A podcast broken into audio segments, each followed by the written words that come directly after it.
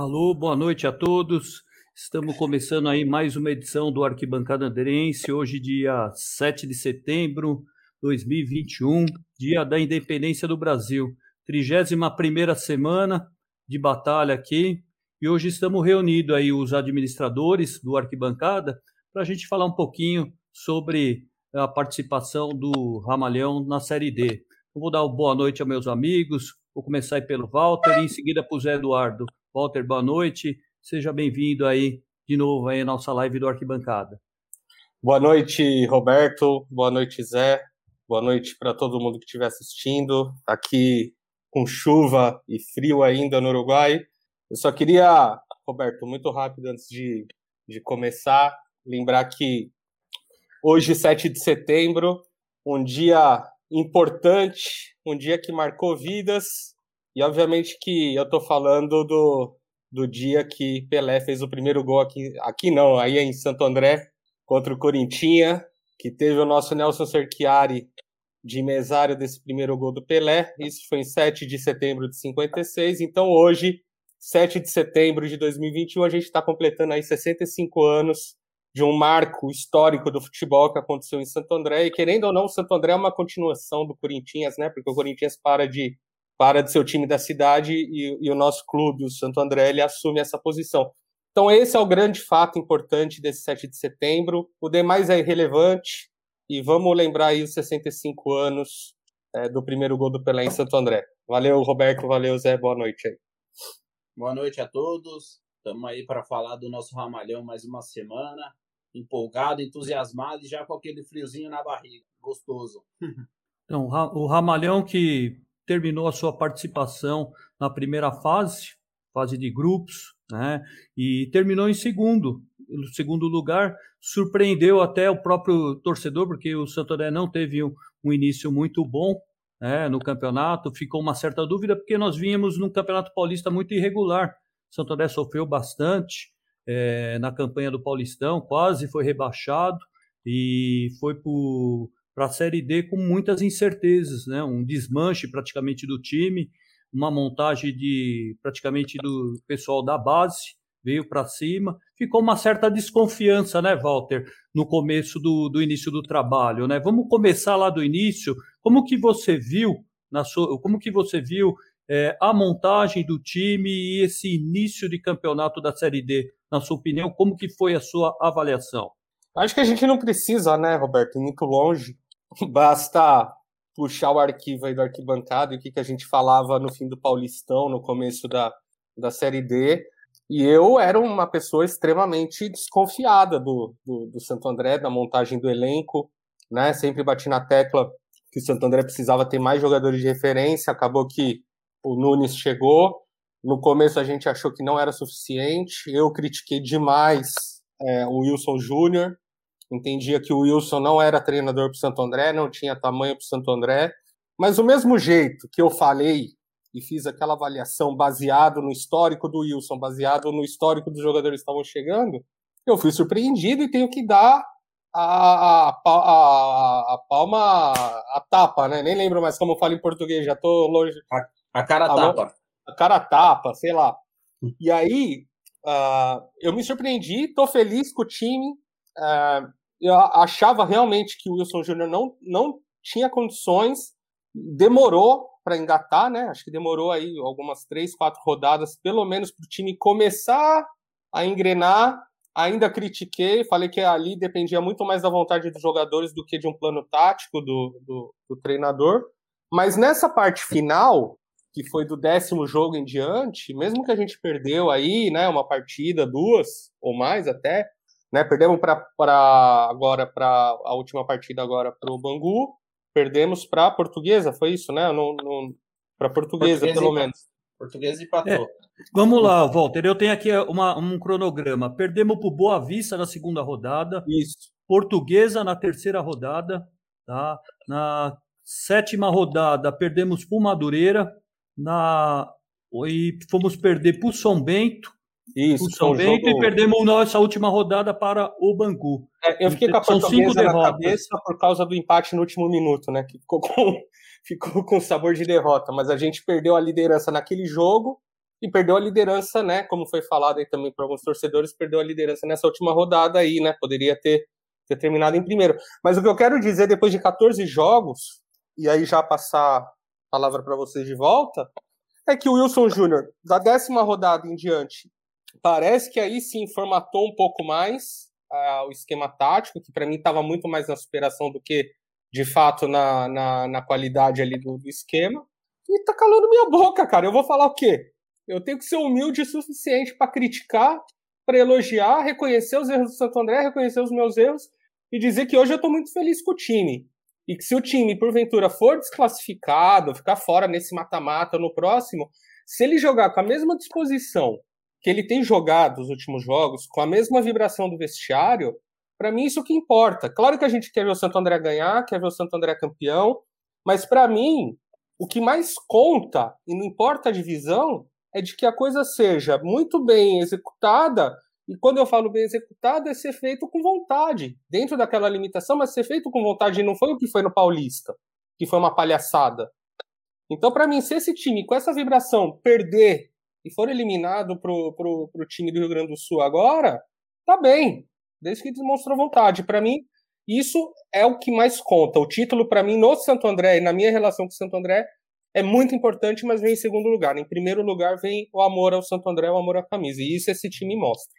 O Zé Eduardo, antes de passar para você, Zé, a gente vai fazer hoje de uma maneira diferente. Vamos pedir aí para o pessoal que está aí nos acompanhando, pode mandar o, a sua opinião, a sua mensagem que você achou do desempenho do Santo André no, durante a primeira fase da Série D. E nós vamos passar aqui os amigos que já estão dando boa noite aqui. Vamos lá. Temos aí o Rodrigo Marquezine dando boa noite pessoal. Nosso amigo Joel Tavares. Ô, Joel, obrigado por você ter comparecido aqui. Boa noite. Com certeza a torcida é essa. Vamos subir Santo André. Temos Mário Júnior, boa noite. Fábio Marques, que também participou aí né, durante é, uma live do Arquibancada junto com seu pai, também está dando boa noite. Vamos com tudo no mata-mata. FBO Esportes, novamente aqui, nunca critiquei, tá todo mundo nessa. Oh, nunca critiquei oh, nosso técnico, né, oh, Walter? Vamos, deixa eu só aproveitar para falar sobre esse comentário e mandar boa noite pro Fábio aí e falar que estamos juntos, assim. A gente tem colocado até propaganda da, da loja dele, da Ramalhão Esportes e de tudo, numa questão de amizade. Aqui ninguém tá ganhando nada do que a gente quer ver o Santo André grande. Então, por isso a gente bota patrocínio, não tem pagamento, não tem nada aqui. Mas sobre o que ele tá falando, ó, nunca critiquei nosso técnico, eu me sinto muito tranquilo de falar tudo que eu estou falando aqui, de reconhecer que hoje, pode ser que mude também daqui para frente, mas que hoje o Wilson Júnior está sendo um baita treinador e calou minha boca, porque essa independência me dá liberdade de poder falar o que eu penso, de poder reconhecer algo e de poder mudar conceito. O problema é quando a gente tem rabo preso com alguém. Isso eu não estou falando para o Fábio, não, estou falando né, geral. Porque quando a gente tem rabo preso, a gente elogia na hora boa, mas não sabe criticar na hora má. Então, como eu me sinto uma pessoa completamente independente no processo do Santo André de ser torcedor, eu me sinto muito à vontade de expressar minha opinião. E tudo que eu faço é expressar minha opinião. Que bom que os resultados estão estão aparecendo e que bom que os jogadores estão demonstrando vontade, porque é só isso que a gente quer. Boa noite, Zé. Vou passar um pouco aí a palavra para você, que hoje nossa live está bombando, o pessoal está participando bastante. Daqui a pouquinho a gente volta ali nos comentários. Mas, mas antes, para que você se apresenta, porque nas outras lives a gente chegou até a brigar, porque você falava até demais, e agora eu vou dar a oportunidade para você falar que você está falando de menos, né? Então, boa noite, meu amigo, seja bem-vindo, fique à vontade. É, eu tô quietinho aqui para não tomar bronca, né? mas é.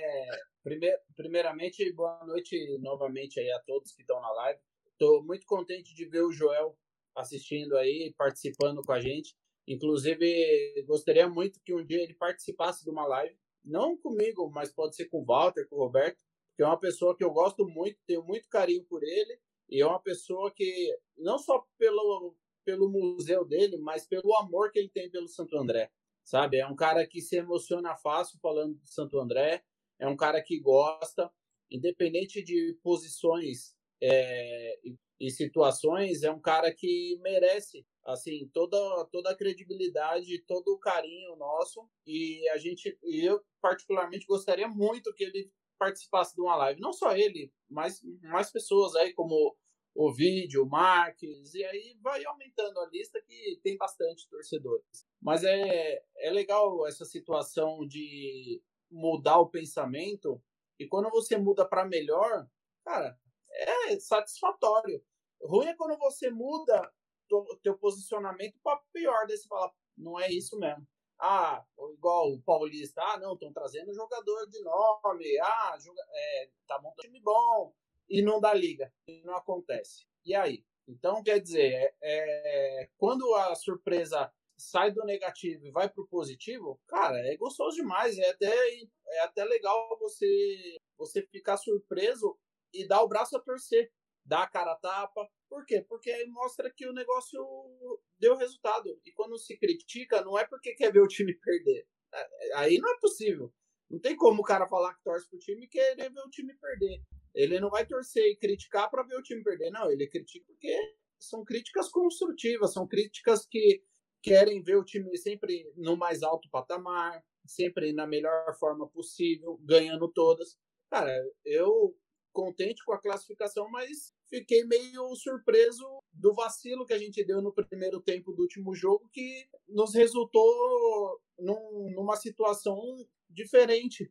A gente poderia ter terminado em primeiro, e assim, não dá para falar que seriam confrontos mais fáceis, porque mata-mata é imprevisível. Lógico que um time de mais qualidade tem automaticamente um pouquinho mais de poder, é, de qualidade para um jogo, mesmo sendo mata-mata.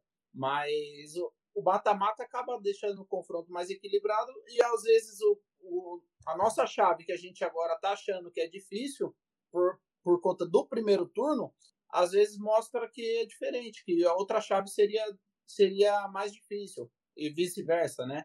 Mas é gostoso você terminar em primeiro, você chega com uma situação diferente. Mas também eu vi num grupo aqui que a gente tem no WhatsApp que o primeiro colocado sempre entra zicado né? O primeiro colocado sempre chega na hora H e acaba não ganhando. Dificilmente o primeiro acaba subindo, né? E já aconteceu isso no Paulista, né? Da 2, a gente, a gente é a prova clara disso. A gente elimina, eliminamos dois primeiros colocados que estavam voando no campeonato. E a Série D tá aí para fazer novamente história, né? Se Deus quiser, a gente vai conseguir superar todas as adversidades e a gente, se Deus quiser, a gente vai conseguir esse acesso. Vamos lá. Continuando aqui, né, os nossos participantes. Então, Henricão, esse elenco tem bola, começa a mostrar vontade. O Daniel vai ramalhão. Fábio Marques, campanha surpreendente, mas nos, nos deu esperança. Né? É isso aí, Walter. Somos torcedores e torcedor sempre para dar, dar certo. É, o Daniel, vamos subir, Santo André. Grande Joel, falta só seis degraus, vamos para cima. É, vamos, eu quero dar uma passadinha aqui e quero passar a, a, tab a classificação do grupo, como que ficou. Então tá lá, o grupo A7 é, é, era o chamado grupo da morte. Por quê? Porque, veja bem, a gente, nós temos aí quatro times de São Paulo, três, três times que praticamente disputou o Campeonato Paulista, que é o São Bento, o Inter de Limeira e o Santo André. Portuguesa que vem com investimento muito forte, mas os times carioca que sempre deu muito trabalho, Bangu, Boa Vista e o Madureira. E o Paranaense aí no, de, de espião no nosso grupo. Então, para muitos críticos, foi um grupo considerado o grupo da morte, até pela qualidade dos, dos times, né? E a gente observa que praticamente até penúltima rodada, todos os times tinham chance de classificação tamanha o equilíbrio do grupo. Né? Aí eu queria saber aí do Walter, Ô, Walter, qual foi a surpresa para você desses, desses participantes aí do nosso grupo? Olha, Roberto, sinceramente, cara, eu achava que a Inter de Limeira ia passar, eu não acreditava muito no Bangu, é, e eu acreditava que a outra vaga ficaria entre o Boa Vista e o Madureira, né? Ah, eu não, também não acreditava muito no Cianorte, por ignorância minha pura, porque não acompanho muito o futebol do Paraná e o pouco que eu leio nunca vi nada que me chamasse atenção pro lado deles, então eu também considerava no começo uma equipe fraca, mas o Santo André, de certo modo, a gente coloca porque a gente torce, aí não tem como, eu não vou, né, eu fazia uma análise, se pensar na análise fria, eu achava muito difícil passar sabia que nem ia passar vergonha como, como os vizinhos passaram aí na, na né, de tomar nove do Pelotas, mas sabia que ia ser difícil, então isso surpreendeu. Mas assim, como mais certeza mesmo, eu tinha assim Portuguesa, Inter e aí talvez Boa Vista e Madureira. Então, que bom que o Santo André fez o que fez e o Bangu que para mim é, é, é, é, a incógnita agora. Eu não sei como vai ser o Bangu é, daqui para frente. E no Santo André, é, obviamente que depois que passou ali, como eu mencionei, a décima rodada, eu, ali eu já acreditava que o time podia terminar em primeiro, assim, bem, bem tranquilamente, e, e entendo que o empate com a portuguesa e a derrota é, foram circunstanciais, porque assim, foi desatenção. A gente até postou aqui né, no arquibancada uh, o vídeo do primeiro gol do Bangu, e para mim por mais que a imagem não mostre tudo, mas para mim acho muito difícil o jogador ter ficado na posição que ele ficou tão rápido, se ele tivesse atrás ou na mesma linha.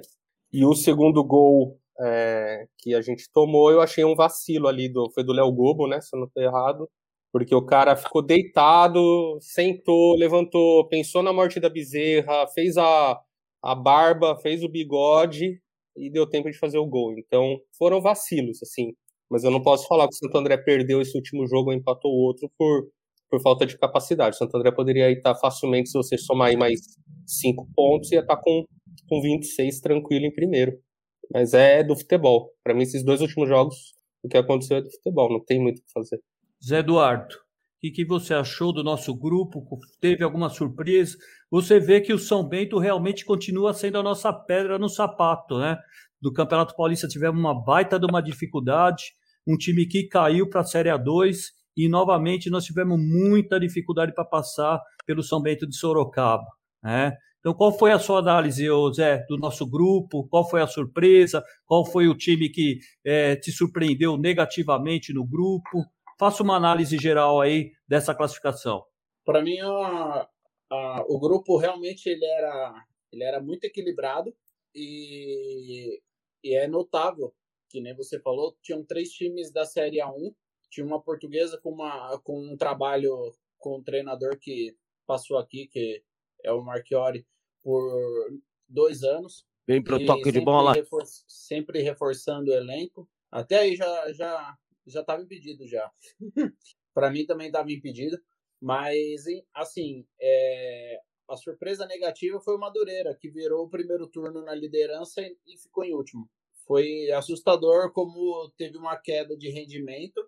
Não que tinha time para classificar, mas eu digo mais pelo rendimento. E o Bangu foi um acaso ali. É, se o Santo André não entra tão dormindo no começo do jogo, desconcentrado, é, eu acho que o Bangu não conseguiria o resultado e ele iria ter ficado fora. Não que a Inter de Limeira, que seria o time que iria se classificar, merecesse, porque a Inter de Limeira também foi muito estável no campeonato até fez algumas contratações é, interessantes, assim como o São Bento também, mas não, não engrenou, não encaixou, vamos dizer assim. Então, a surpresa para mim, é, eu, eu achava que realmente a portuguesa seria uma, um dos cabeças. A maior surpresa para mim é, é a caída do Madureira e, e, o acaso do Bangu ter classificado, porque os outros times patinavam, não, tinha, não conseguiam uma, uma constância, uma firmeza ali de tabela. O Walter, eu vou passar para você e eu quero saber que jogador do Santo André que você realmente que você viu jogar e, e chamou a sua atenção. É, foi aquele jogador que foi uma grata surpresa para você dentro desse elenco aí do campeonato. Olha, Roberto, por incrível que pareça, cara, eu vou falar coisas boas e coisas massas, assim. Mas é o Fabrício Araújo é um destaque, porque assim, ele é o goleiro, cara, de defender gols impossíveis, mas ele ainda é o goleiro que ele toma os gols mais fáceis do mundo. Então, não sei se isso é uma desatenção, uma irregularidade. Ele é um bom goleiro, mas eu não entendo como um bom goleiro como ele continua tomando e quando toma a grande maioria dos gols são gols bobos até, assim, né? Gols que ele poderia facilmente é, não deixar acontecer, mas tá, paciência, a gente tá jogando a Série D, né? A gente não tá na Champions League, então também não adianta eu querer que o cara tenha o desempenho de um Alisson, de um, de um goleiro de, de primeira divisão do Brasil, que não vai ter, né? E, e eu assim, eu sou fãzaço do PV, cara. Muito fã do PV. Eu acho que agora nessa, nessa parte mais final, o Leozão aí também foi bem. É um cara que eu assim nunca prestei muita atenção, mas agora eu vou começar a prestar mais atenção nele, né? Eu, a minha forma de assistir o jogo talvez seja um pouco diferente dos demais, mas eu eu não, porque aqui, ó, que a gente a gente tem, tem três torcedores. A gente fez uma análise aqui, vamos ser honestos, bastante superficial. A gente conhece futebol, tal, mas eu não quero aqui me equivaler a um especialista, a um programa, uma mesa redonda nem nada disso. Então a vibe que eu assisto o jogo é outra e não fico nessa paranoia de ficar analisando muito e tal. Eu falo aquilo que eu, que eu observo, né? Então quando eu falo da parte tática também é sobre um olhar assim, mas não, eu não sou aquela pessoa metódica.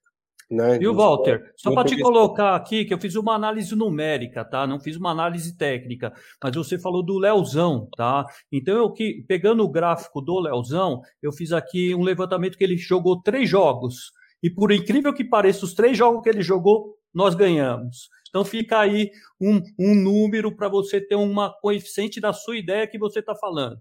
É, é, é, tem, tem gente que você vê que o, o cara ele aparece no jogo, né? Você não precisa. Por isso que eu falo, você não precisa, é, sabe, ser um mega especialista ou querer ficar ali dando uma de, de mestre. Não, cara, assiste o jogo, naturalmente você percebe né? Quem se destaca. É muito, é muito evidente isso para quem é, consegue assistir relaxado. Eu torço muito, vibro muito no gol, mas assim, na hora que tá aquele meio, tá aquela coisa sem definir, eu sou muito tranquilo para ver o jogo, né? Eu não, não me atenho muito à, à emoção. Então, isso dá, dá liberdade para você ver, assim, né? Sem, sem querer ter grandes pretensões aqui. Não sei se você, o, o, o, Zé, se você, Roberto, vocês têm a mesma opinião, mas para mim é isso. E agora, na última rodada, aí, pelo menos, melhorou bastante o David Ribeiro, cara. Que era um cara que era uma decepção total nessa Série D. Eu fiquei bem chateado, assim, porque eu estava uma esperança, mas agora, talvez, não sei o que aconteceu com ele, se era físico, se era emocional, mas eu vejo ele mais motivado, né? Mais disposto. É, eu acho que, assim, o... a nossa esperança no início era o David Ribeiro. E, e a, por mais que ele se entregasse em campo, que ele tentasse fazer as jogadas e tudo mais, até fez gol no começo, mas não não estava ainda 100%. Hoje eu vejo ele também um pouco melhor, mas a surpresa para mim são dois nomes. Uma é o Will, que eu nunca gostei muito do futebol dele, assim, por achar pelo sub-20, né? Assistindo mais sub-20, por achar que por mais que ele tenha habilidade, é, ele não ele não entregava isso em campo, entendeu? Ele não tinha uma uma garra, vamos dizer uma garra, mas não é bem uma garra, é uma entrega que é necessário no, numa série D. Entendeu? Hoje em dia o futebol é muito físico, é muita correria, então por que que jogadores é, bons de bola como o Ganso, como o Lucas Lima, acabam virando um jogador comum, porque não tem essa entrega a mais. Tem qualidade? Tem bola no pé, tem bola no pé, tem qualidade, mas não tem entrega. E hoje em dia entrega é necessária por ser um, um futebol muito mais rápido, mais, muito mais é, corrido, né? Então essa é a necessidade. E o Will melhorou muito, evoluiu muito. Hoje muito, muitas jogadas saem do pé dele. Ele, ele, ele evoluiu bastante. E um cara que era reserva e que entrou e acabou mudando a dinâmica do time e, a, e, e assim, a tática também foi o Denis Germano. O Denis Germano é muita força, muita garra, muita vontade. É, então ele é um cara que faz acontecer. Ele lembra muito, assim, não gosto muito de comparar um jogador ao outro, porque nem sempre ele vai continuar na mesma carreira, assim como vice-versa. Mas ele lembra muito o Dudu pela entrega força, o cara que faz a ligação entre, entre zaga, meio de campo e ataque, entendeu? Ele carrega a bola e entrega lá na frente. Então ele lembra um pouquinho dessa mais recente nossa aí do Dudu, por, por ser um cara forte, com um poderio físico surpreendente até. E, e eu acho que ele é titular. Ele agora ele conseguiu uma vaguinha ali de titular. Quem vai acabar dançando nessa daí, eu acho que é o Bruno Luiz que o, o time também não consegue ficar sem o Gladson em campo. Você teria um, um meio de campo mais ofensivo e, e, e, e colocaria o time para jogar para frente. Que o Santo André, graças a Deus, diferente do Paulista que jogava por uma bola, o time joga mais avançado, né? Tanto é que o segundo tempo voltou diferente. Infelizmente, continua ainda perdendo muito gol. Isso é uma coisa que é, ainda precisa evoluir no time, precisa ter a chance de matar o jogo, porque Série D, às vezes, a oportunidade é uma, duas no máximo. Então, você tem que matar o jogo quando há, quando há necessidade. Não dá para bobear. Então, contra o Bangu aconteceu isso. Fizemos um gol e perdemos mais alguns gols, que daria para ter tido um resultado até diferente. Mas aí, agora, na continuação do campeonato, eu acho que, e espero, que o treinador veja com mais carinho essa situação de colocar o time mais à frente. Vamos dar continuidade aqui à participação do pessoal. Aproveitar aqui, ó, o Leandrinho, lá da Fúria.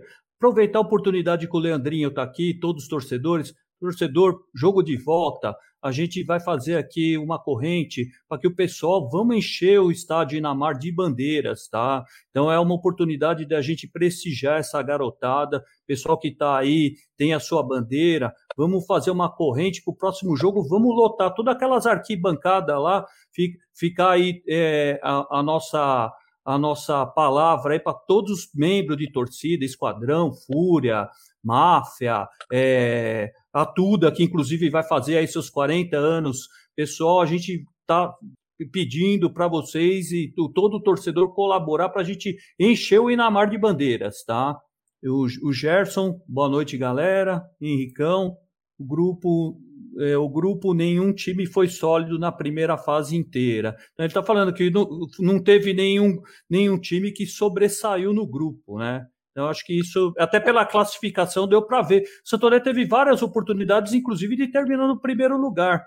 É, e, inclusive. Por ser, um, por ser, um, grupo equilibrado, não tem como você manter uma constância de igual a Ferroviária que ganhou um monte, porque era um grupo totalmente diferente dos outros. Ô Zé, é bom você falar disso, porque quando a gente fala constância, principalmente, eu toquei nesse assunto aí no grupo lá que a gente participa, é, a gente quer dizer que a gente quer ver um time que não entre tão pilhado num jogo e tão desligado no outro jogo. Claro que a constância tem a ver com vitória, mas não é só vencer, nenhum time vai só vencer, é impossível, ainda mais nessa divisão. Mas o que, o que eu reclamava da falta de constância era isso, você não via o time com a mesma pegada todos os jogos, trocando a bola, né, tocando, fazendo é, troca de bola, passe do mesmo jeito todos os jogos, você não via pareciam dois times completamente diferentes. Parecia o time do Paulista, às vezes, e parecia esse time quando estava bem no brasileiro, às vezes. Parece que essa constância está começando a aparecer agora, né, nessas três, quatro últimas rodadas. Se mantiver, eu tenho certeza, se a gente não subir ou não for campeão, pelo menos a gente vai fazer bonito, né? E isso é o que o time já tem feito. Então, para mim, essa constância está aparecendo agora, mas demorou muito para aparecer. Podia ser falta de entrosamento, podia ser problema do Wilson Júnior mesmo, deficiência que agora pode ser que, que se mostre que não, que ele está evoluindo também até junto com o time com a, e com a experiência do campeonato. Sim. Mas é isso que mata a, a, a gente do coração, né? Mas na Série D você não vai esperar que vai aparecer um Atlético Mineiro da vida, ou que vai aparecer sim, um Barcelona sim. da vida, que vai Acontece num grupo ou outro porque a gente está falando aí de, de grupo regionalizado. Então, às vezes, lá no, sei lá, Acre, Rondônia, Amazonas vai ter um time que se sobressaia.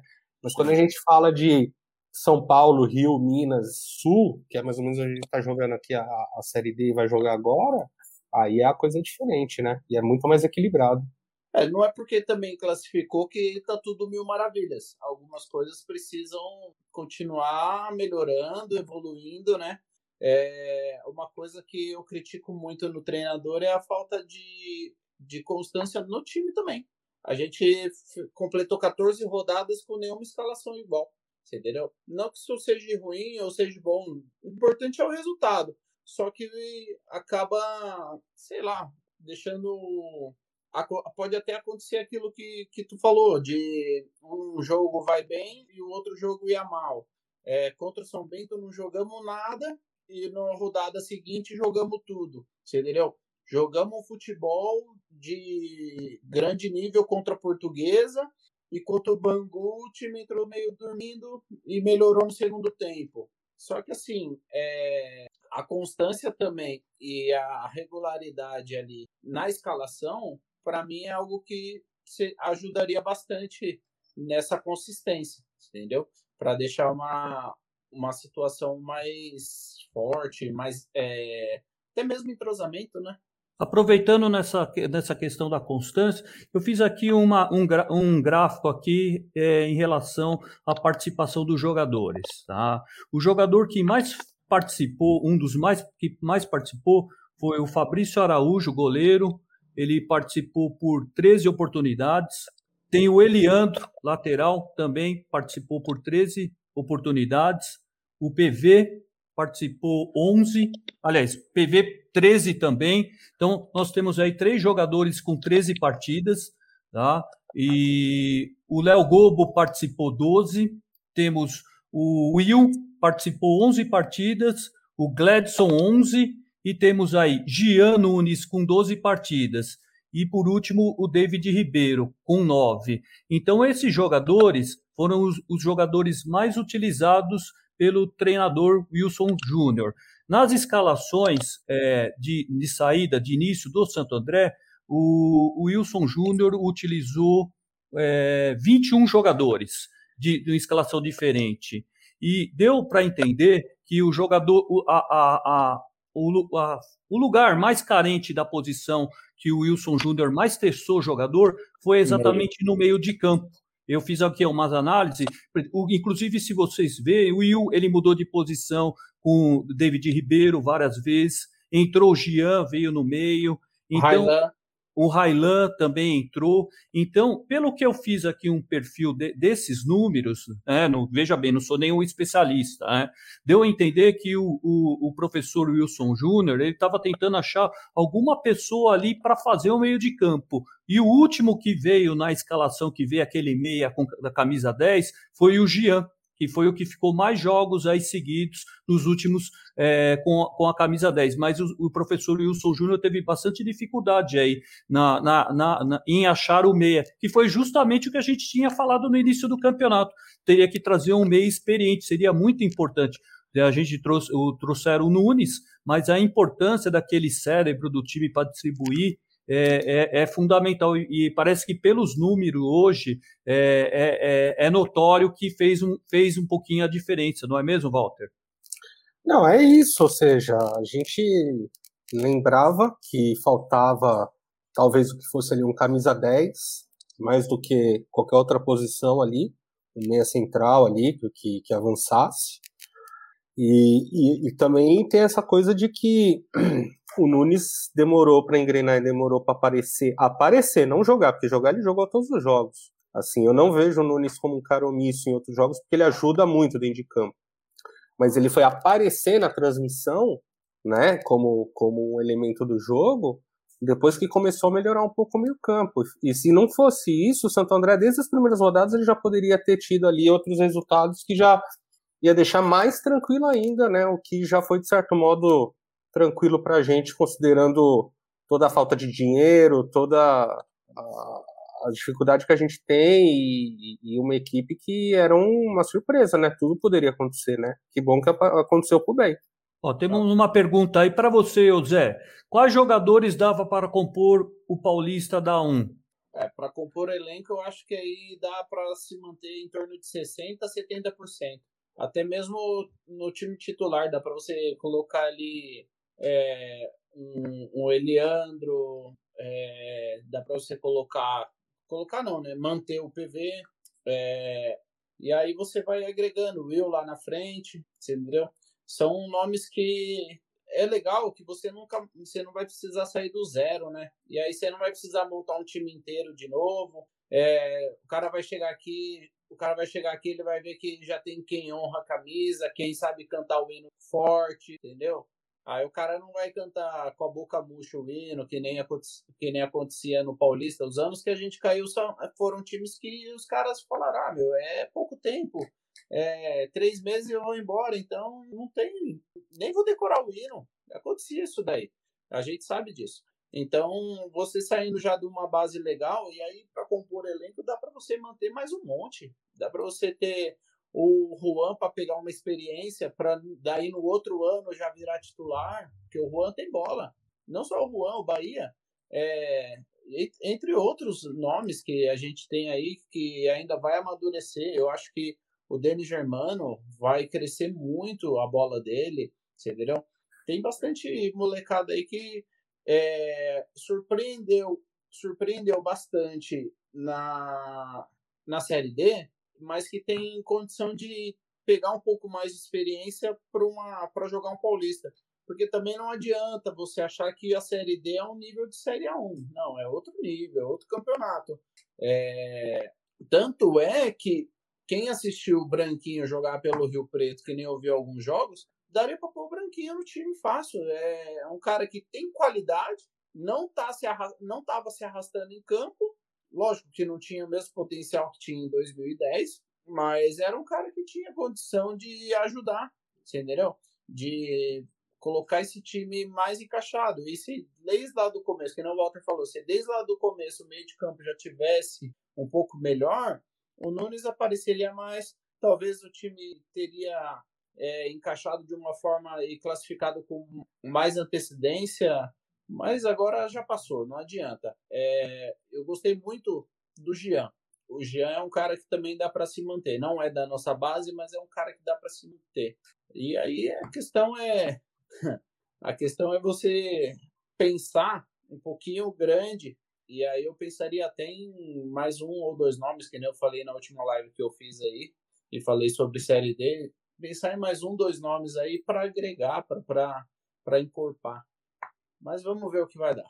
Aproveitando só um pouquinho, Roberto, que o Zé está falando, e essa pergunta, é, eu creio que para o próximo ano, isso é assim, já sem a alta, né? Se fosse outros tempos do Santo André, daria para falar tranquilo, mas hoje eu já falo até em tom de utopia mas um baita jogador é, que eu passei a prestar mais atenção porque ele veio jogar aqui no, no Nacional do Uruguai e hoje ele está no Remo, é o Felipe Gedós, que já jogou no Atlético Paranaense, se não me engano e tal. Esse cara joga um bolão e ele tá artilheiro do time no, no Remo agora e tal.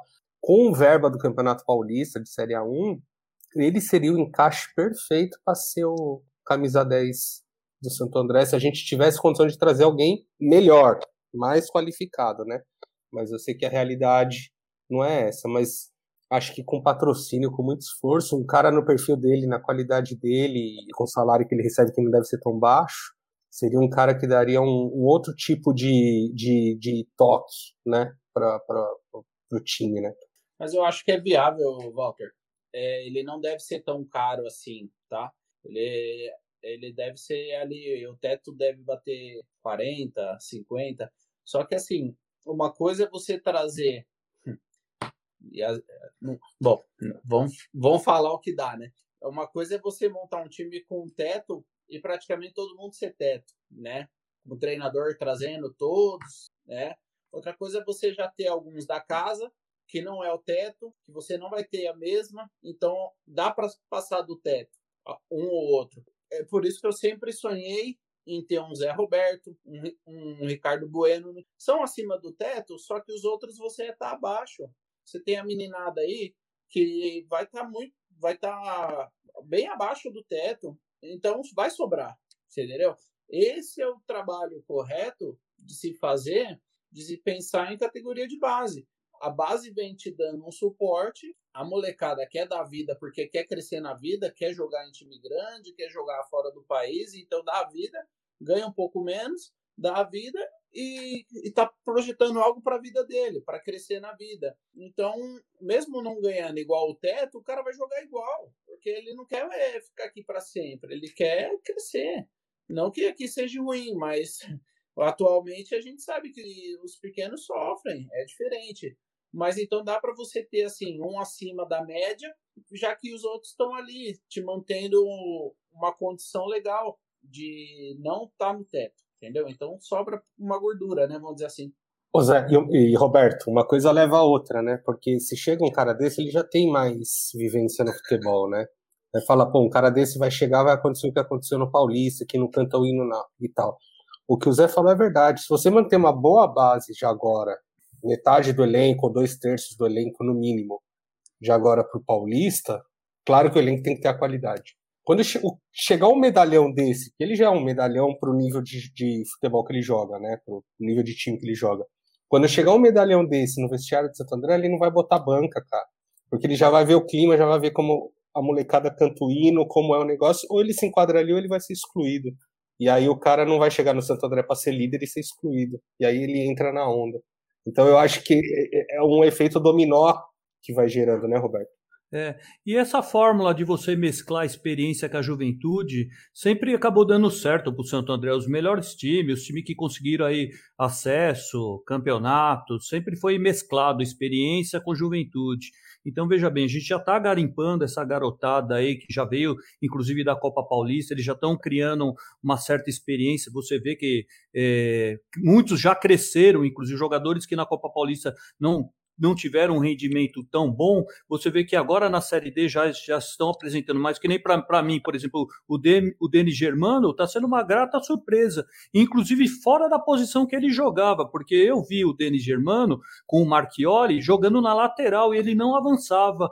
E agora com o Wilson Júnior, ele, ele jogou o Denis Germano lá no meio de campo, na armação. Então, para mim, foi uma grata surpresa, porque eu mas não essa, conhecia. Mas essa era a posição dele, tá? Ele era volante, segundo volante, sempre foi. Então, é, na época, não sei se você se recorda, em vários jogos lá da Série A2 em 2019, que o time veio numa sequência de empate, o, o Marchioli várias vezes colocou o Denis Germano na lateral. E, e, a gente, vendo ele jogando naquela posição, não deu para enxergar o potencial, mas você vê que numa posição que ele tem a característica e já tem um certo domínio, o jogador passou a ter um rendimento muito maior, né? Então, está aí a importância do jogador trabalhar na posição. Para mim é uma grata surpresa. E outro jogador que eu também pontuo importante é o Eliandro. O Eliandro é o cara das bolas paradas, tem feito diferença. Santo André tem feito muitos gols, principalmente de bola parada, chuveirinho. E, e não sei se vocês notaram, a maioria dos times, você vê, ninguém quase cria, é, é chutão, bola alçada na área. Então tem se decidido as partidas justamente nas bolas paradas. E o Eliandro ele está sendo a grata surpresa. E ele, e ele tem uma pontaria muito boa, ele tem um índice de acerto muito grande, né? Então, para mim, o Eliandro está sendo uma grata surpresa aí. Você vê que até em, em, em quantidade de jogos, ele foi um dos jogadores que mais, mais vezes foi escalado pelo treinador juntamente com o goleiro, né? Então tá aí a importância do Eliandro no esquema tático do time, né? O que, que você acha, Zé? Gostou do Eliandro? Ah, eu gosto do Eliandro. É, desde a base eu gosto do Eliandro. É, só que assim, aquele negócio que eu tinha comentado do treinador. Teve um jogo que o Leandro começou no banco, ele começou com o Elias. Entendeu? Esse, essa é falta de constância que é, algo que eu sempre critiquei por achar que não dava entrosamento, não dava, não dava constância no time, entendeu? É, só que assim, a gente perdeu um garoto que não você falou de fora de posição, né? É, o Denis Germano sempre foi volante e agora ele tá conseguindo render o futebol dele melhor do que na lateral. A gente tinha um garoto chamado na Copa Paulista chamado João Pedro. Não sei se vocês vão recordar, a galera que está assistindo vai recordar. E o Palhavan colocava ele de lateral esquerdo. Ele saiu de Santo André, aí não sei qual foi a caminhada, se foi empresário o quê, mas hoje ele, hoje ele tá jogando de titular no Vitória da Bahia, na posição dele. E o moleque tá indo bem, você entendeu? Então, é, a importância também de não improvisar é essa situação de o garoto dar todo o potencial que ele tem para acontecer. Eu ficava, eu ficava meio assim do Dudu jogar de lateral, porque a gente pedia um puta do potencial dele no meio de campo para ele jogar de lateral. E mesmo assim, por, por ajudar o time, por pensar no time, ele jogava. entendeu? Então, mas daí você perde o potencial total do cara da, da onde ele é e da onde ele gosta de jogar e é onde ele tem mais para dar. Mas é, são coisas do futebol, né?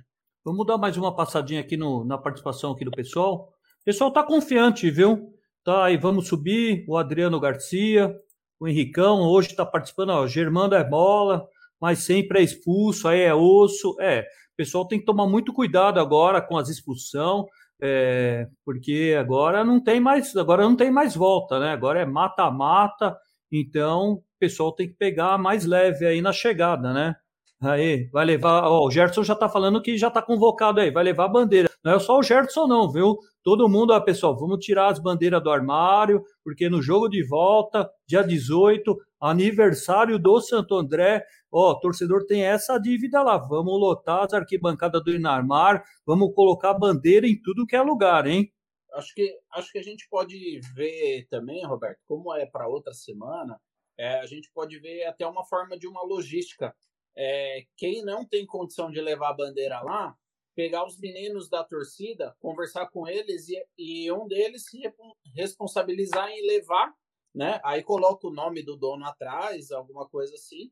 É, e eles se responsabilizam em levar e depois dá um jeito de buscar, né? Porque é, tem gente que, ah, eu não vou lá porque senão eu não vou conseguir assistir o jogo. Não, beleza. Então, durante a semana, a gente até posta aqui no Facebook, eu vou conversar com alguns integrantes aí das organizadas e ver se eles fazem essa logística. Passa lá durante um dia, combina no grupo, deixa a bandeira e aí eles pegam e eles levam. Vai ser aniversário do clube, segundo jogo, jogo da volta do mata-mata. Então, cara, é, tudo que a gente puder fazer pelo Santo André, a torcida sempre fez. E agora chegou um, dos momentos que vai mais precisar.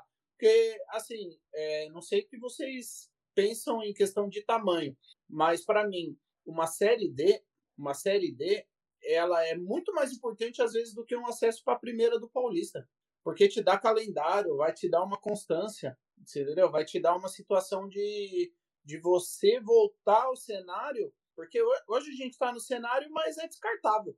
Porque se você perder o ano que vem, graças a Deus, ano que vem a gente tem a vaga.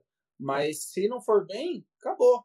Entendeu? Então tem, tem, tem prazo de validade. Então a série D, para nós andrense, ela é muito importante. Ela é mais importante do que você ganhar um campeonato paulista hoje. Você entendeu? E eu tô falando paulista não é nem da dois, ganhar um paulistão mesmo, A1. Para mim, hoje, subir é muito mais importante do que você ser campeão paulista. Porque ele vai te dar uma constância, vai te dar uma situação mais tranquila de se planejar uma, uma coisa que tem que ser prioridade. Muitos vão dizer que não, ou talvez sim, sei lá. Mas uma prioridade que um time como o Santo André, na situação que tá, ou qualquer time que não tem muito dinheiro, é conseguir chegar na Copa do Brasil também, cara. De alguma forma.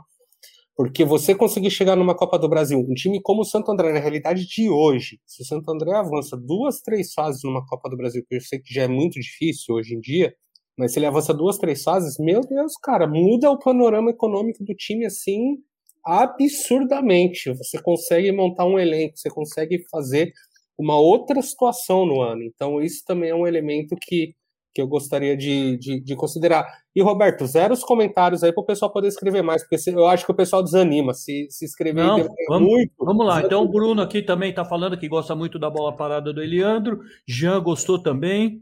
É, é, dele também na primeira fase, e o Nunes vai ser o nosso homem gol do acesso. Mas, na verdade, mesmo o que me surpreendeu foi o treinador Wilson Júnior. Então tá aí o Bruno aí. É, o Wilson Júnior, pelo jeitão, ele queimou a língua de muita gente aí, né, Walter? e tá temos aqui o, o, o Henricão também está falando sobre se o Pedrinho tivesse 100%, poderia ajudar aí na reta final. É, mas o Jean está jogando bem. O Pedrinho foi usado em algumas vezes na posição, é, e aí depois não sei se ele se machucou, o que, que aconteceu. Aí o Jean assumiu a posição e virou um homem de confiança aí do treinador. Lembrando que é, agora, né, só para repassar, é, agora é mata-mata, não tem vantagem nenhuma na tabela, então não, né, não adianta gol fora, não tem nem nenhuma vantagem, simplesmente o time tem que fazer a maior vantagem em gols. Né? Então vai mudar um pouco a característica. O time jogou aí um ponto corrido, tinha um certo tempo para você montar. Travou. Bom, enquanto o Roberto não volta, o, o Zé. Gelou. É, digamos que o Santo André consiga trazer aí um, um grande nome para o Paulista e que não suba esse ano. Será que esse grande nome de Santo André ficaria para uma próxima Série D? Não. Não, porque a gente sabe que, infelizmente, a direção ela trabalha com, com, com dinheiro contado, né? Não é tão errado, porque você não aumenta o seu, seu problema de dívida, mas aí também falta ambição, né? Falta uma, uma questão de você pensar a longo prazo. Essa série D, que nem eu falei, para mim é vida ou morte. Para mim, por mais que a gente tenha a chance de jogar ano que vem, para mim é, uma, é um caso de vida ou morte. Você ou você chega no céu ou você vai voltar para o inferno. Entendeu? Então você está muito mais perto do céu. Você está, que nem mandaram aí nos comentários, estamos a seis degraus do paraíso. Cara, é muito perto para quem, para quem lutava, lutava para jogar uma Série D. A gente ficou quantos anos tentando se classificar para jogar Série D? A gente comemorou que conseguiu uma vaga para jogar Série D. Você entendeu? Se a gente comemorou isso, olha o tamanho que seria uma comemoração para chegar numa Série C de chegar no paraíso. Hoje a Série C para nós é o paraíso. É, é a nossa Libertadores. É a nossa Libertadores. Exato. É ir para Libertadores. Exato. É, é, é uma situação de calendário cheio. Você entendeu? Aí muda planejamento, muda a visibilidade, muda a estrutura. E aí você consegue, através. A palavra de hoje é constância, né? Já falei várias vezes. Mas assim, você consegue uma constância até administrativa você consegue trabalhar de uma forma diferente. Então, cara, para mim é. Eu já tô ansioso pelos jogos. Assim, normalmente sempre fico, mas agora para mim é caso de vida ou morte. É, eu, eu levo muito nessa questão de ser vida ou morte. É, eu, eu, eu tenho muita esperança nessa, nessa fase agora com o esportivo, né? Eu não conheço muito, e isso, por um lado, para mim parece um bom sinal, porque quando a gente não ouve muito falar também um time, é porque ele não tem né, tanta relevância assim. Então espero tá, de, tá, tá, tá certo nesse caso, né? E não, e não me surpreender que não seja um 15 de campo bom um time difícil que a gente passou aí em 2004 na Copa do Brasil. Agora, depois, aí a coisa já começa a complicar um pouco mais. Não acho que vai ser impossível, como eu falei, eu acho que se entrar com a vontade que demonstrou nos últimos jogos, tem tudo para subir. Não vejo nenhum time muito melhor que o Santo André, mas tem que entrar pilhado, né? Tem que entrar nesse ritmo aí, senão a coisa não vai acontecer. É, então, ó, tem um. Ó, Roberto, acho que vai tá aí, mas tem uma pergunta legal aqui do Alan, que ele diz assim: qual que é mais complicado se passarmos, Ferroviária ou Brasiliense? Cara, assim, é... Ferroviária fez um campeonato legal, tem um elenco bom, porque a gente conhece muitos jogadores, alguns passaram até aqui, mas é outro campeonato. Às vezes não faz uma partida legal, o brasiliense leva, leva a classificação. Então a gente vai pegar, se a gente pegar, se Deus quiser, a gente vai passar, e se a gente for pegar o brasiliense, vai ser mais fácil? Também não, né? Também não é, eu, eu, acompanho muito a Série D e eu vi. Do esportivo eu não vi nenhum jogo. Eu vou ser bem sincero. Mas eu vi o time do Caxias, vi o time do Joinville. E assim, é, a fase de grupo é diferente. Porque ainda te dá margem para erro, ainda te dá chance de consertar. O mata-mata já nem tanto, né? Mas eu acho que assim, tem condições e tudo vai ser a Série D é muito mais vontade, muito mais garra. Então tudo vai ser decidido se for à tarde, o dia vai ser, entendeu? Por isso que é importante a torcida se unir, levar as bandeiras para o estádio. É nosso aniversário, né? É, é uma decisão, é como se fosse uma final de Copa do Brasil. Todo jogo é uma final de Copa do Brasil. Ó, a única coisa que eu vou dizer é o seguinte, cara. Eu vi aqui, né? Dia 18 é sábado. Se tem jogo se é aniversário do Santo André, vai ter churrasco aqui na minha casa, tá ligado? Isso vai ser um fato consumado, assim, você não tenha dúvida de que o fogo vai arder aqui na churrasqueira. Mas é, eu quero que o Santo André vá bem e, claro, a gente sempre quer que o time ganhe. Ô, Roberto, é, exceto o comentário do Alan e esse que está na tela agora, se você puder depois revisar do Henrique para baixo, que a gente não colocou na tela, tá? Para poder mostrar todo mundo também. Tá falando que, tiver... que não tem mais chance para erro. Né? É verdade, não temos chance, porque agora é mata-mata, o time tem que estar 100% ligado aí. Né? Seu Guido participando aqui também, lá de Urupês. Ô, seu Guido, boa noite. Pô, uma honra aí o senhor estar tá na live. Está convidado a participar aqui também, né? Um andreense fanático, né? Sempre lá no interior acompanhando. Quando tem oportunidade também vem aqui em São Paulo. Tá? É um torcedor também muito importante aí. Com certeza deve estar igual nós aqui. Não vê a hora de estar lá, né? A vontade é estar lá fazendo aquelas recepção, né, Zé? Pegar aqueles fogos. Pô, faz tempo, hein? Parece que foi outro dia que parou o jogo, mas vou aquelas recepção que a gente costuma fazer nos jogos do Santo André tá fazendo muita falta, não tá, meu amigo? É, tá. É, cara, é, você falou que parece que foi ontem, para mim parece que foi um século atrás, uma década atrás. É, primeiro que assim, a galera que está assistindo a gente, quiser fazer, antes de tudo, quiser fazer alguma pergunta, mandar alguma sugestão aí, pode mandar. Tá legal, hoje a live tá bombando, tá vindo bastante comentários importantes. E segundo é o seguinte, é, faz uma diferença danada você assistir na TV. Não sei se vocês assistiram na TV Brasil o último jogo, apesar do Roberto transmitir ali é, no Facebook, eu acho que fica até mais fácil para todo mundo assistir ali pelo que ele põe, porque a transmissão ali da Eleven é um pouquinho melhor do que a da TV Cara, da TV Brasil dava, dava raiva, dava vontade de desligar e não assistir. Aqueles carioca achando que são tem um rei na barriga, falando uma situação de Santo André, pô, o Santo André já é classificado e os caras falando super bem no Bangu. Então, essa situação aí de não só a recepção, mas não assistir o jogo no campo, que daí do campo você tem uma visão mais aberta, você consegue ver é, tanto o atacante quanto o zagueiro, não só com a bola, não só no foco, você consegue ver o jogo por completo, né? Então, cara, é muito difícil.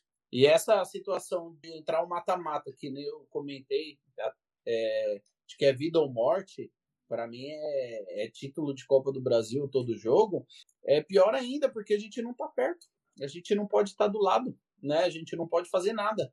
Lógico que a gente tenta fazer o máximo que pode, vai colocar as bandeiras, a gente vai fazer mais algumas coisas é, para ajudar o time, mas infelizmente no estádio, no calor urbano, infelizmente não vai dar. Mas a gente vai estar, tá, mesmo em transmissão de pensamento, a gente vai estar tá positivo, vai estar tá junto. Ô Roberto, deixa eu só botar na tela rapidinho, só para não passar batido. Tem umas mensagens do Will aqui que eu acho que não foram pro ar. Então, ó, boa noite, rapaziada. Giancarlo, boa noite, rapaziada. Aí o Will fala: baita ideia de encher o Inamar de bandeiras e faixas nossas, não só das organizadas, bandeiras de motivação. Uma coisa que eu fiquei pensando, ah, ele acabou de colocar aqui, ó uma última aqui, ó, que foi a última que chegou. Depois já fica contigo, tá, Roberto, os comentários. Quero saber de você se existe a possibilidade de vir algum reforço, se alguém aí mais próximo da direção tem alguma informação. Bom, eu tenho uma notícia boa e uma notícia ruim para te dar. A ruim é que eu não tenho informação é, de nenhum reforço. A notícia boa é que eu não sou próximo da direção de Santo André. Então isso me dá uma coisa interior que você não imagina, Will. É, uma coisa que eu fiquei pensando essa semana eu tava vendo uma. É, você sabe que o pessoal na Itália, na Inglaterra e tal, eles têm essa coisa de fazer músicas, né? Pega uma música famosa e faz pro jogador, né? Então cada jogador tem sua própria música no elenco. E eu fiquei pensando por que, que a gente nunca fez de fato uma cultura dessa no Santo André, né? Com os grandes jogadores. E, e, o pessoal, principalmente da Esquadrão, que tem uma coisa mais musical, né? A Fúria tem também, mas é mais bateria, né? Ou as duas, enfim, posso estar falando besteira, não quero ser injusto aqui. É, poderia começar a ver se é possível fazer isso, porque eu acho legal que a gente eterniza, a gente nunca mais esquece um jogador, cara. A partir do momento que a gente cria uma música é, para aquele jogador, é, identificado com uma música famosa, aquela música ela vai ser eternizada. E sempre que aquele jogador voltar ali, mesmo que seja para visitar, para enfim, para matar saudades, ele sempre vai ter aquela música de recordação, cara. Eu acho que isso é um dos grandes patrimônios que o futebol dá para muito jogador. A Fúria tem uma do Sandro e do Elvis, né? Que é do. Foi lá no Maraca, sensacional. Sandro e Elvis, fenomenal. aí, o, o, o Zé e Roberto, eles estão citando um, na música um fato histórico, mas tem músicas que é para elogiar o um único jogador, né? É um hino Entendi. do jogador, né? Sim. Nanana, é, vou cantar por ti, de KK, que fazem isso no Milan, né? Por exemplo. Então, o Adriano tem, vários jogadores têm, né, a maioria. Então, acho que ia ser legal a gente fazer isso no Santo André, baseado em música gringa, em música brasileira, enfim. Ó, ainda sobre a pergunta do Will, cara, é, se tivesse que chegar, Will já tinha, já tinham apresentado. Tá certo que as coisas de Santo André a gente descobre quando menos se espera, acontece. É, semana retrasada na live eu falei, ah, pô, falta informação, né? Eles não colocam quem tá suspenso, quem tá machucado, então a gente fica na, na incógnita de não saber se o cara nem foi cortado ou se ele tá machucado, ou se ele tá suspenso, porque às vezes não postava informação. E no penúltimo jogo foi postado. Aí colocaram que tal e tal tava suspenso, tal e tal pendurado. Não sei se assistiram a live e aí colocaram. Mas no último jogo já voltou ao normal, já, já não tinha de novo. Isso daí é ruim para nós. É, e se tivesse que chegar, eu acho que já teriam apresentado. Assim espero, né? Então acho que a gente vai com o que tem mesmo. Infelizmente, é, na outra live que a gente falou sobre Série D, a gente tinha comentado de que gostaria de pelo menos mais uns dois reforços, né? Meio e ataque, é, que viriam talvez para jogar ou talvez para compor, para ter mais opção, né? Mas eu acho que infelizmente não. É, para mim é uma decisão de Copa do Brasil todo jogo e eu acho que para eles é uma é uma, é uma, é uma disputa de, de tabela com time já sem, sem objetivo, aquele meio de tabela. E para esses times é meio que mais fácil estar tá sempre na D, né? São Paulo, apesar que agora tem tanto time bom na elite que já está nas divisões, que você está na 1 já te credencia. Mas se a gente pensasse, né, Roberto, uns 3, 4, 5 anos atrás, você está na 1 do Paulista, ainda sendo um sofrimento de você chegar na Série D, porque você tinha que estar ali entre os 4, 5 primeiros ali e tal. E eu vejo que nas outras regiões do Brasil, em outros estados, é muito mais fácil. Então o time ele meio que já se programa todo ano para D, né? A gente não tem essa garantia. O Caxias é, é assim. É, e outra coisa que vocês vão analisar, você viu o ano passado, o Novo Horizontino e o Mirassol disputaram a Série D. Você viu o quanto foi importante para eles o acesso. Você vê os, os times, os dois times estão tendo uma participação muito boa na Série C. Eles conseguiram manter uma base. Então, tá aí o que o Zé estava falando agora há pouco sobre esse acesso. Porque você jogar uma Série D, é, veja bem, você não tem né, participação garantida, você depende da classificação do Campeonato Paulista para você estar na divisão.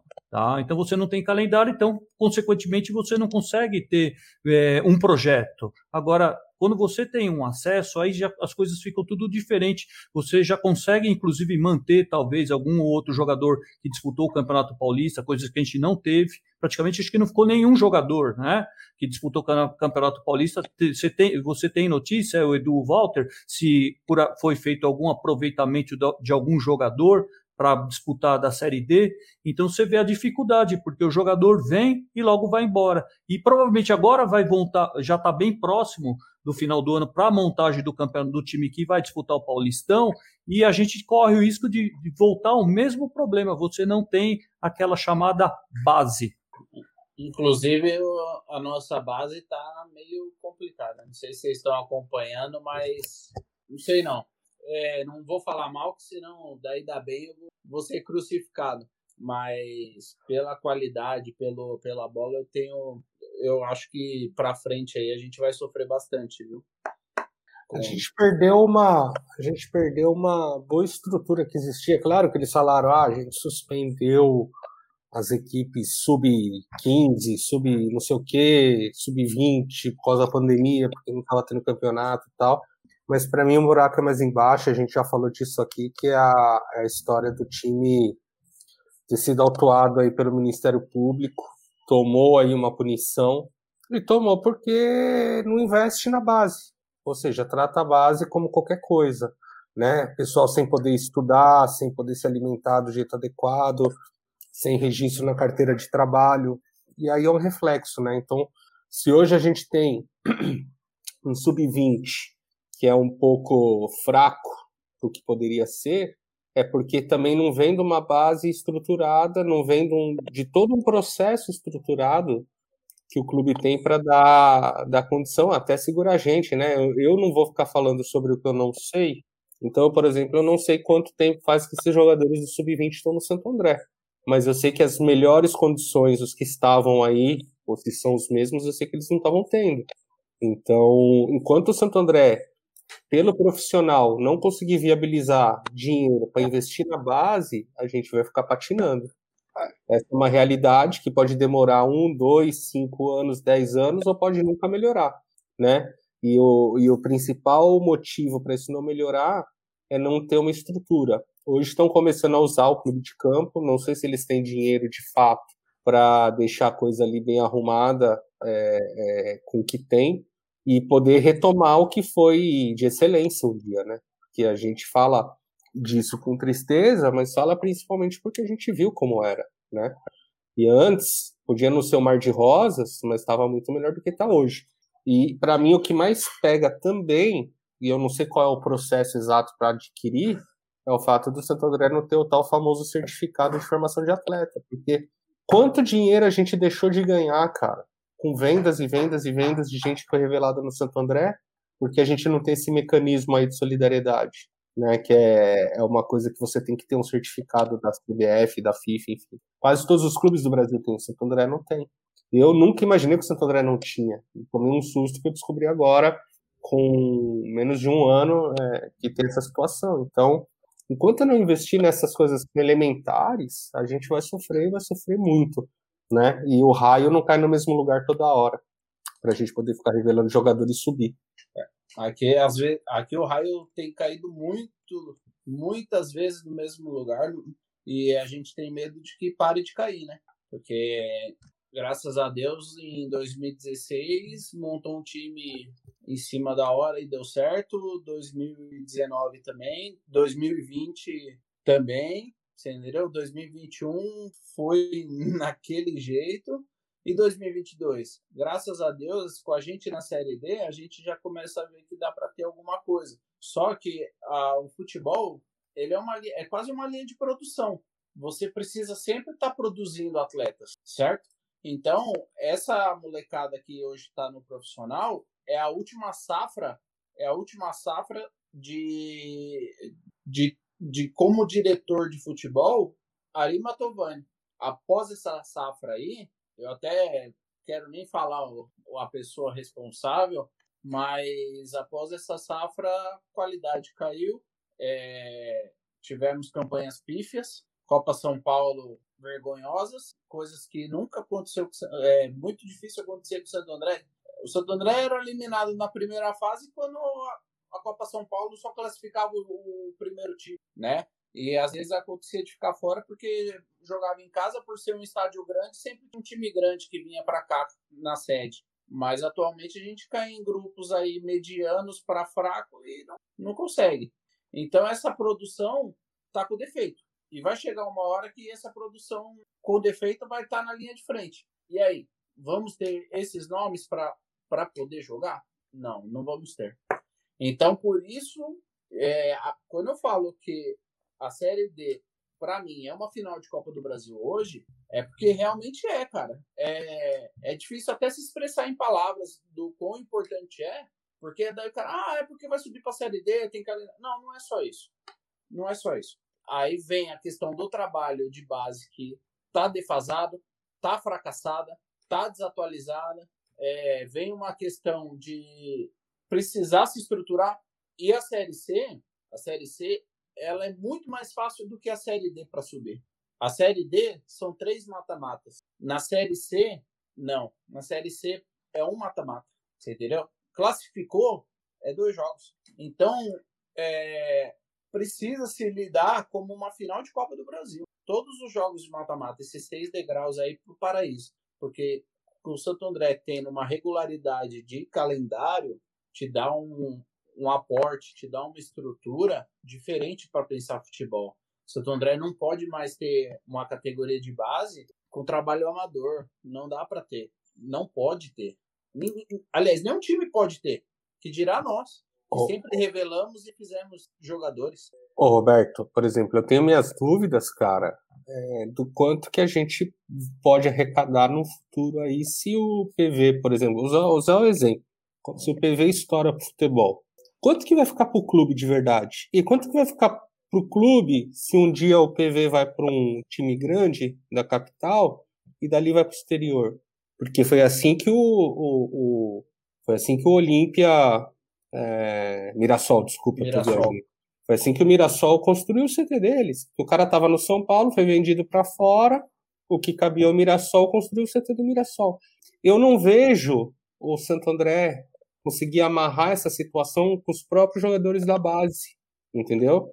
Então é esse tipo de situação que me preocupa, porque são esses caras como o PV, como o David Ribeiro, que vão garantir o futuro do Santo André se estourarem, entendeu?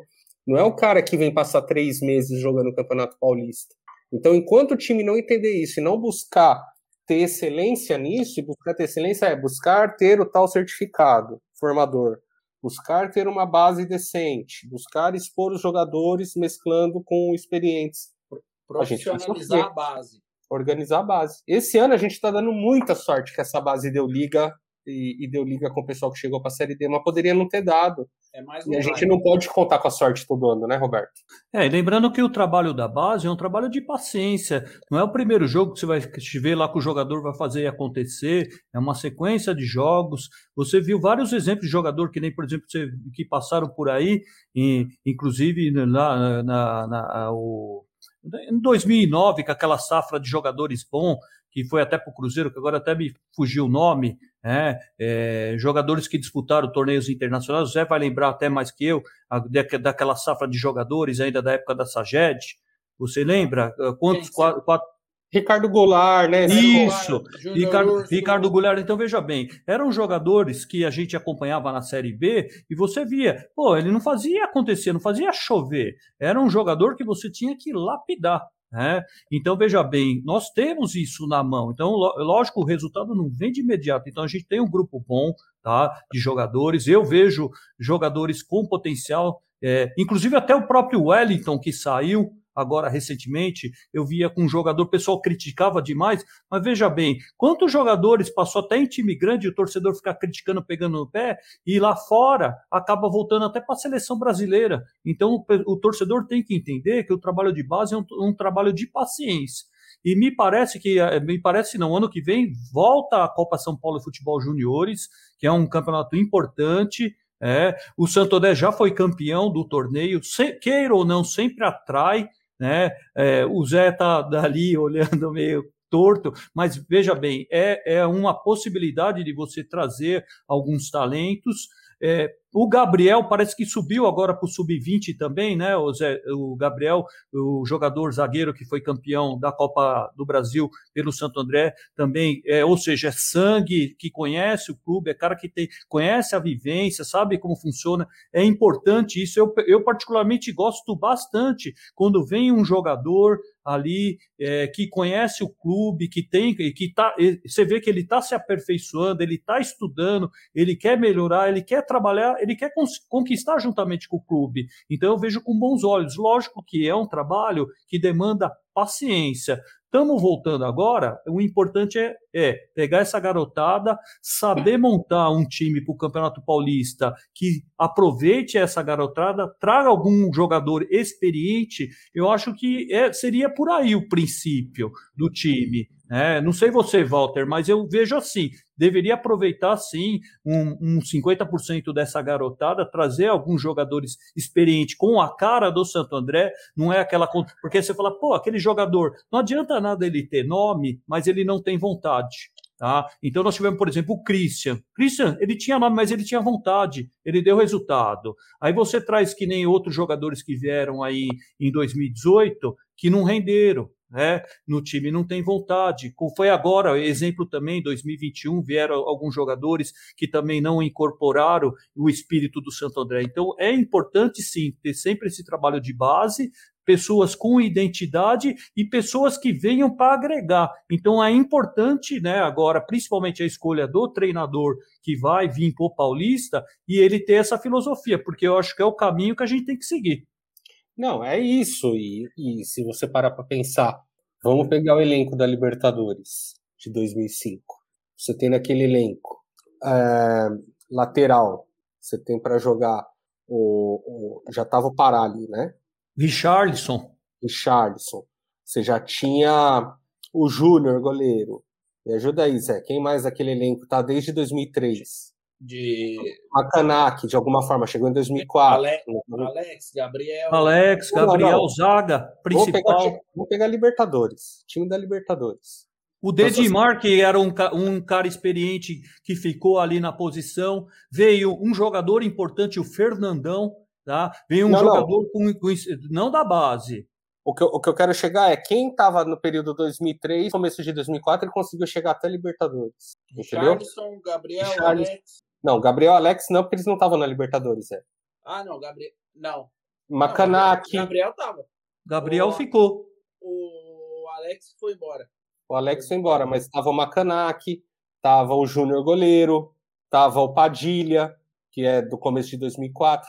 Então você vê, você tem algumas peças que você mantém a longo prazo e que passaram por vários processos e conseguem fazer a transição de vários grupos e manter o espírito e manter é, uma coerência. Por que, que eu falo isso? E manter o estilo de jogo. Querendo ou não, Sérgio Soares era jogador em 2003. Ele chega na Libertadores como treinador. Ele passa pela Copa do Brasil como, como jogador como treinador. Então ele entendia mais ou menos o fluxo da coisa como estava funcionando, né? Era um projeto de longo prazo. Se você pega o Barcelona, e longe de mim querer comparar Santo André com o Barcelona, mas qual é o segredo do Barcelona? Um dos segredos. Gostaria. Que eles têm o La Masia. O La Masia, desde que o Messi chegou lá com 12, 13 anos, até ele chegar no time profissional, o time ele tem um padrão de jogo. Desde o sub 11, 13 até o profissional, ele tem um padrão de jogo. Muito se falou isso no Brasil, de São Paulo fazendo, de se falava, Luxemburgo falava quando ia para os clubes, mas ninguém pratica. Agora, você imagina se a gente tem uma base na realidade de Santo André, como é o Santo André, sem querer.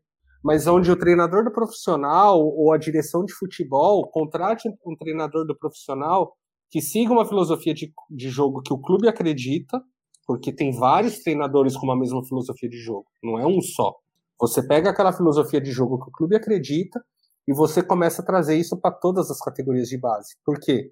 Porque quando o jogador passa no sub-15, no sub-17, sub-20, ele sobe profissional, ele vai ter menos dificuldade de se adaptar, porque ele já vai entrar num sistema de jogo.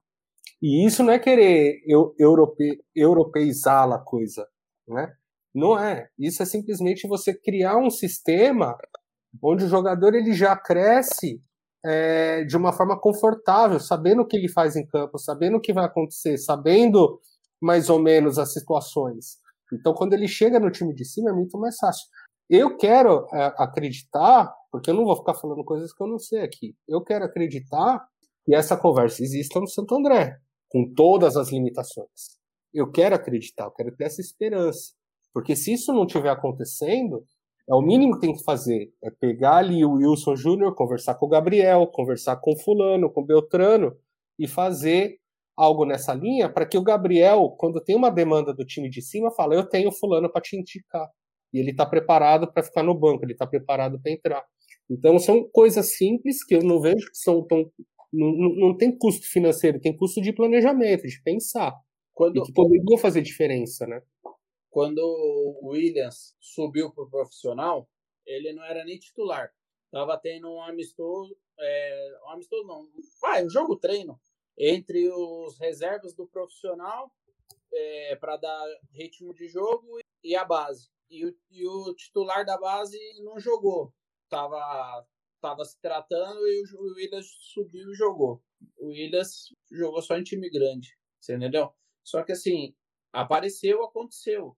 Não era nem o titular, mas é, era um trabalho feito, tá? É, oh, Roberto, você me desculpa, mas eu não, não fiz cara feia para você não. Não é pelo seu comentário não, mas é, mas é, é mais pela situação de ah beleza ganhamos do Santos que nem comentaram ah mas ganhamos do Santos agora é, o Gabriel ele já estava no clube agora talvez eu não sei porque essas coisas a gente fica sabendo só de visual, né? A gente não tem informação nenhuma. Se nem os, nem os, os machucados e o suspenso a gente sabe que, do profissional, que dirá da base, alguma coisa. Mas o Gabriel agora no time talvez mude alguma coisa. Só que o trabalho ainda precisa se profissionalizar bastante na, na nossa base. É, em 2010, que a gente chegou na final do Paulista, o Santo André tinha dentro do time alguns, alguns, alguns garotos da base, que daí vem daquela época que o Roberto falou, foi jogou na Itália. Ali tinha, tinha Ricardo Goulart, Júnior Dutra, Júnior Urso, Cezinha, e tem mais. É que, assim, de cabeça eu não vou lembrar agora, mas tinha no mínimo ali uns 6, 7, tá? E ali é, não era a gestão Saged, ainda era uma, era uma gestão da época do Jairo, 2008, 2007. E ali foi a nossa última grande, assim, que revelou vários e que vários jogaram. É, onde eu quero chegar com isso? Quando o trabalho começa a ser feito, ele dá resultado não agora, ele vai dar para frente. Só que os resultados que está acontecendo com a gente agora é daquele trabalho que não foi feito, entendeu? É, enfim, a situação de como é o comando da nossa base é amador, não é profissional. Quem, quem comanda, nada contra o Gabriel. Gabriel agora é um novo profissional, que nem o Roberto falou, está estudando, está tá, tá se mexendo. Graças a Deus temos ele, porque sem ele seria ainda pior, tá? Porque ainda é um cara identificado com o clube, que quer vencer na vida, que quer. Imagino que quer ter voos maiores, mas o trabalho que vinha sendo feito, que está aparecendo agora, é aquele trabalho que não teve trabalho. Por isso que as últimas duas copinhas a gente não passou da primeira fase. E quando eu entortei a cara, Roberto, foi que você falou: ah, agora vai voltar a Copa São Paulo. E, ah, pode classificar. É, vai, sei lá, mas a gente sabe que ah, a gente é campeão, mas a gente não entra com o espírito de ah, vamos ganhar. Porque a gente vê que o trabalho não, não te credencia isso. O trabalho que que o Jairo fez em 2008 e a Saged entrou e ainda continuou dando fruto, também teve uma seca por, durante um tempo. Daí o Santo André voltou com Ari Matovani, Tássio, entendeu? Tássio treinava o Sub-17. O Sub-17 tinha David Ribeiro e. Santiago. É, não era nem o Santiago, era um outro garoto que hoje nem tá no Santo André mais. Mas tinha o Paulo, tinha o Dudu, você entendeu? Então, foi feito um trabalho e aí vai subindo escada. É uma produção, você vem encorpando, encorpando até ficar bom, entendeu? Então, é, são, são, não são resultados imediatos, são resultados que demora, que é a longo prazo. Então, o que a gente está colhendo hoje foi aquilo que a gente plantou há pouco tempo. E o que, que a gente plantou? Não plantou nada. Então, a gente não tem nada para colher. É mais ou menos isso, da forma simplificada falando.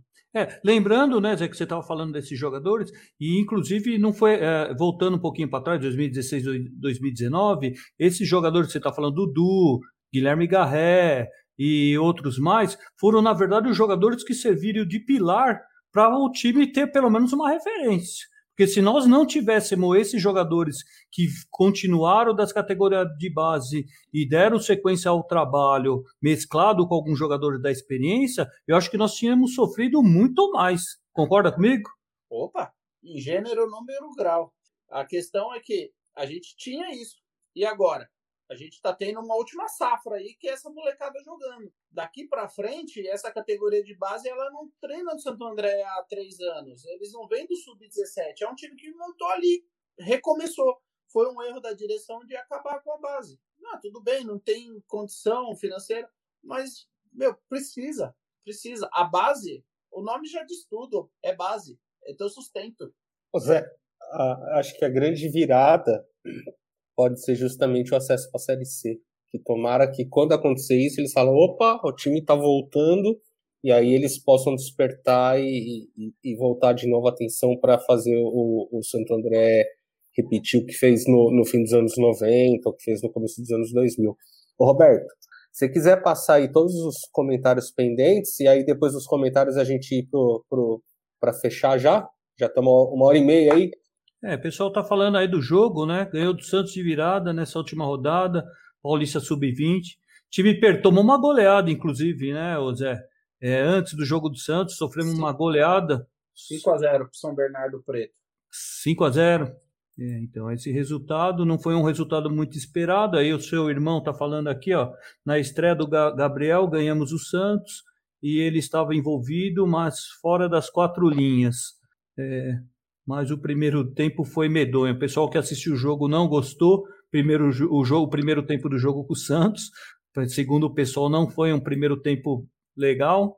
E aí o Gerson França tá, tinha o Rômulo, que foi para o Cruzeiro lateral direito também. É, todo mundo está cansado de saber que jogadores é, sempre o Santo André sempre teve é, é, essa facilidade de revelar jogadores. Tivemos aí é, uma safra muito grande, mas infelizmente isso não foi traduzido em números, né, para o clube. E agora o que se vê é isso, essa deficiência, porque precisa principalmente a estrutura. O torcedor está é, reclamando com razão. O primeiro de tudo é um CT, né, pessoal? É, não sei se vocês concordam comigo, é o, é o princípio de tudo. Nós precisamos construir um CT para pelo menos começar a treinar, porque o time está lá, a gente acompanha nas redes sociais, continua treinando no clube, e isso não é legal.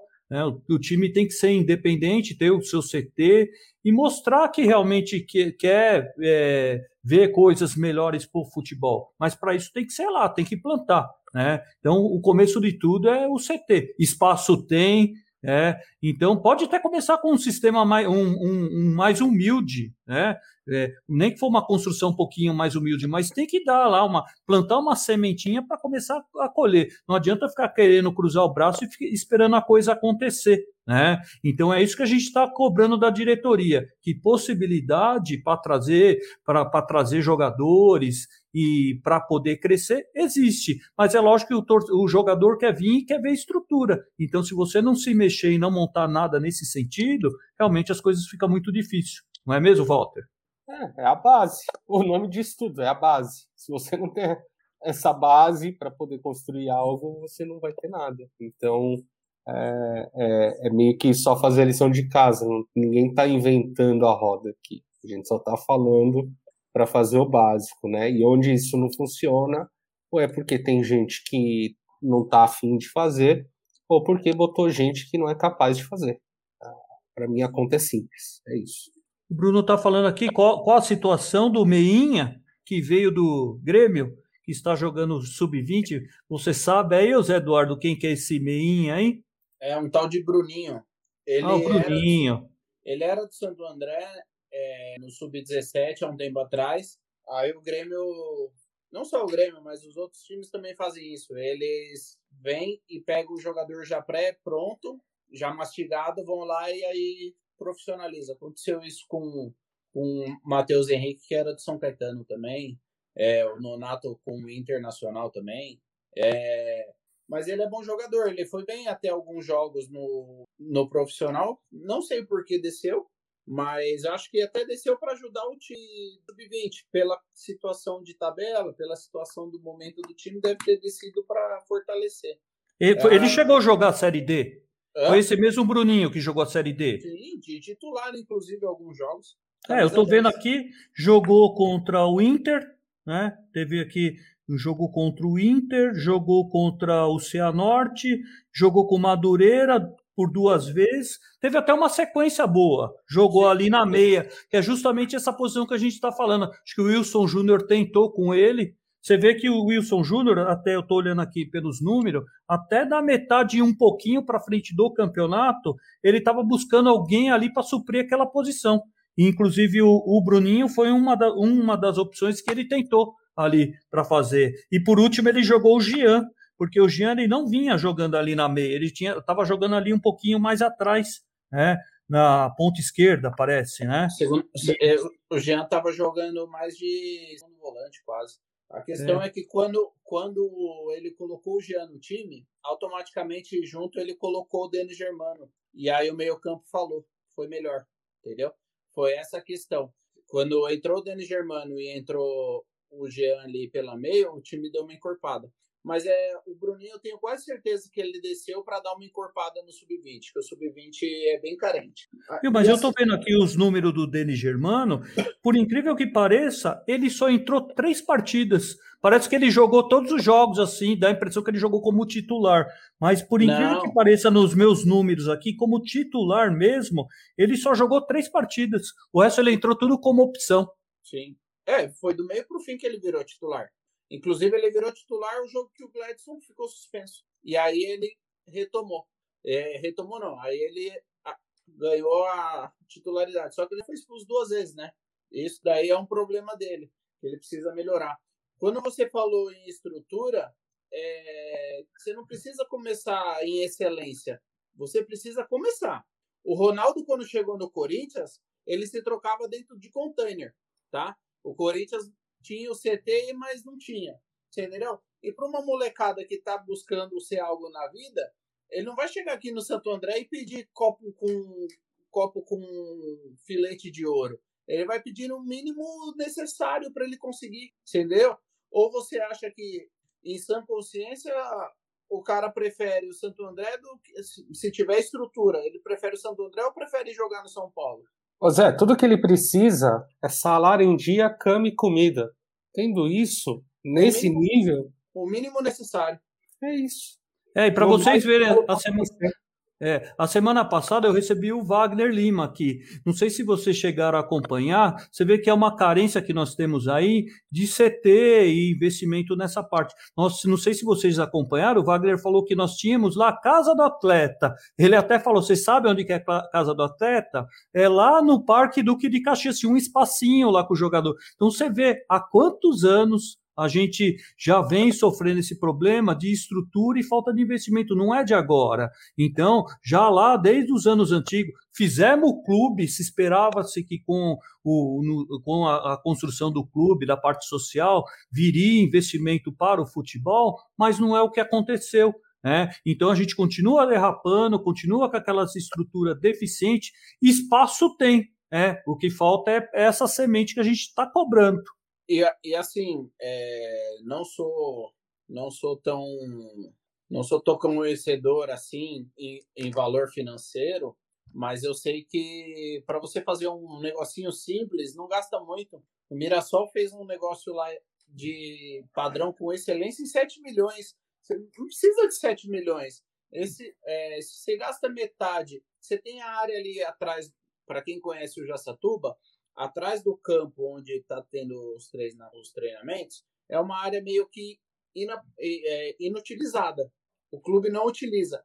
Então ali daria para você fazer um alojamento de, vai, 20, 30 quartos e, um, e uma área de refeição. Você diminuiria problema com hotel, com alimentação fora, você entendeu? Daria um descanso de treino para o treino da tarde, porque a molecada sai de lá. Tem moleque que não tem carro, e aí? Aí fica gastando dinheiro com Uber, entendeu? Então, precisa se pensar com um pouquinho mais de carinho, fazer um esforço maior. E é por isso que a Série D é final de Copa do Brasil hoje para nós. Porque aí te dá uma possibilidade de você pensar com mais calma, com uma certeza de que você tem aquilo para jogar. A Série C você tem ela, entendeu? Mas precisa ter vontade, ambição. Sem isso, não faz futebol. E tem uma motivação a mais saber que chegando numa B você já passa a ter dinheiro de televisão, por exemplo, né? Eu acho que a nossa Copa do Brasil é a D, mas quando chegar na C é mirar, cara. Quando a gente chegar na B, a gente vai começar a reconstrução de fato. A gente vai começar a estruturar de novo tudo, vai poder ter um bom time, vai poder ter um bom treinador, um, uma boa estrutura, né? E começar a se reconstruir. Então, essa ambição tem que existir. É, e é só isso que eu quero. Eu, eu sei que o elenco já. Não estou me despedindo, mas já estamos caminhando no final. É, esse elenco é, já me provou que tem vontade, que tem gás. É, então essa parte já está bem resolvida para mim esse ano, pelo menos aqui na Série D. Eu só quero que, que quem cuide das coisas é, também tenha a mesma disposição. Não estou dizendo que todos que estão ali são péssimos, não estou dizendo que ninguém trabalha, mas eu só quero a mesma disposição. Porque se tiver, a gente sabe que a coisa vai acontecer.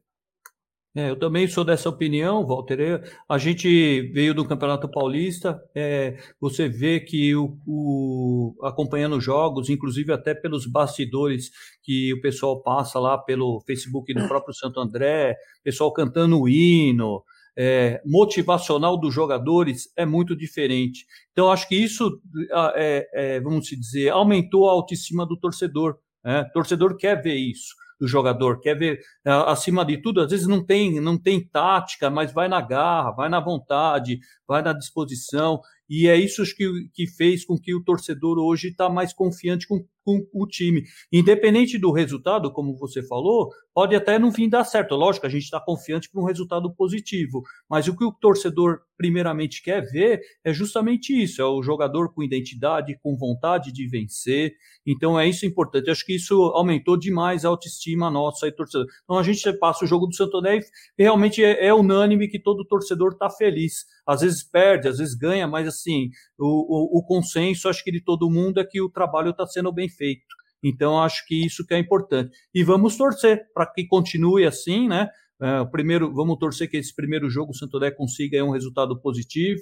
É, a gente vai ficar na torcida. A gente também vai pedir para o torcedor fazer a sua parte. Faça, se manifeste na rede social, mande, mande um apoio, mande uma mensagem. O jogador leva muito em consideração. Você pensa que não, mas ele está acompanhando lá o seu dia a dia. Então, eu mesmo, eu procuro sempre estar tá motivando aqui. Eu mando sempre aqui uma mensagem de positividade para o pessoal. Coloco aqui fotos do time, é, foto lá do pessoal se abraçando. Eu acho que é muito importante. Como a gente não pode ir no estádio, eu acho que nós, torcedores, temos que fazer a nossa parte, principalmente agora na reta final. Então fica aqui né, o meu apelo aí para todos os torcedores, vamos vestir a camisa, vamos acreditar, que eu acredito que é possível que essa garotada pode ir longe. Tá? E no jogo de volta, então nem se fale. Né? Vamos tirar a bandeira do armário, vamos, vamos encher toda aquela arquibancada lá do Inamar de bandeirão que com certeza vai fazer muito, muito, muita diferença. E é agora que o time vai precisar. Exatamente. Vamos nessa, gente. O papo tá bom, mas eu acho que. Acho que o assunto hoje já rendeu, né, cara? Falar quase duas horas aí do, da Série D já. Acho que valeu. É, vamos fazer só o palpitão né, para o jogo, para a gente encerrar a live. Vamos fazer o palpitão. Né? Primeiro jogo, ida lá. É, qual é o seu palpite, Walter? Cara, o Santo André tá me surpreendendo muito quando joga fora, né? Eu fico mais apreensivo quando joga no Inamar do que quando joga fora. Então eu, eu, eu vou estar já os dois jogos já. Posso refazer o palpite se eu participar semana que vem, né? Mas hoje eu diria que a ida seria 2 a 1 e a, e a volta seria 1 a 0 para o Santo André. E aí classificado tranquilo com duas vitórias. E aí, Zé, qual que é o seu palpite aí? Esportivo e Santo André. Eu, você falou um negócio interessante, Walter.